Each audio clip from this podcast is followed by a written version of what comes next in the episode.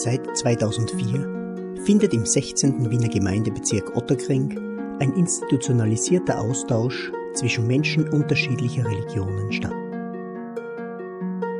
Im sogenannten Religionenforum Otterkring halten Pfarr- und Moscheegemeinden miteinander Kontakt und organisieren unterschiedliche Begegnungsveranstaltungen. Zum 15. Jahrestag dieser interreligiösen Dialogpraxis hören Sie darüber in 15 Anekdoten, die unsere Erfahrungen wiedergeben, zum Nachdenken anregen und zum Miteinander ermutigen sollen.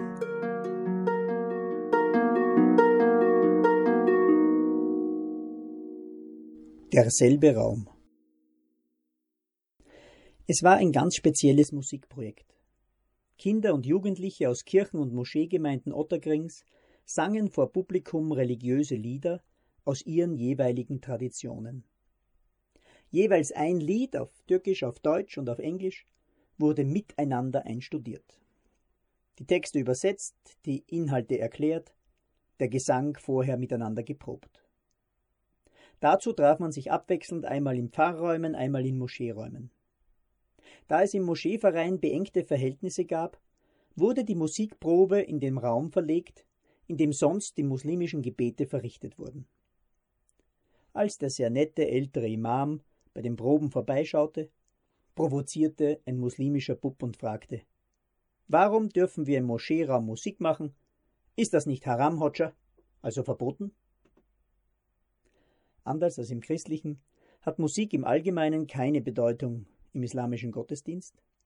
In manchen Lesarten wird sie sogar verpönt. Wir waren gespannt, wie der Imam darauf vor uns allen reagieren würde. Er klopfte dem Buben auf die Schulter, lächelte ihn milde an und sagte Du hast recht.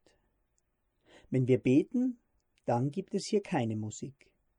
Dann ist das der Gebetsraum. Jetzt beten wir nicht. Jetzt ist es der Raum für eure Musikprobe. Und wenn ihr fertig seid und dann die Abendgebetszeit kommt, dann ist das hier wieder der Gebetsraum.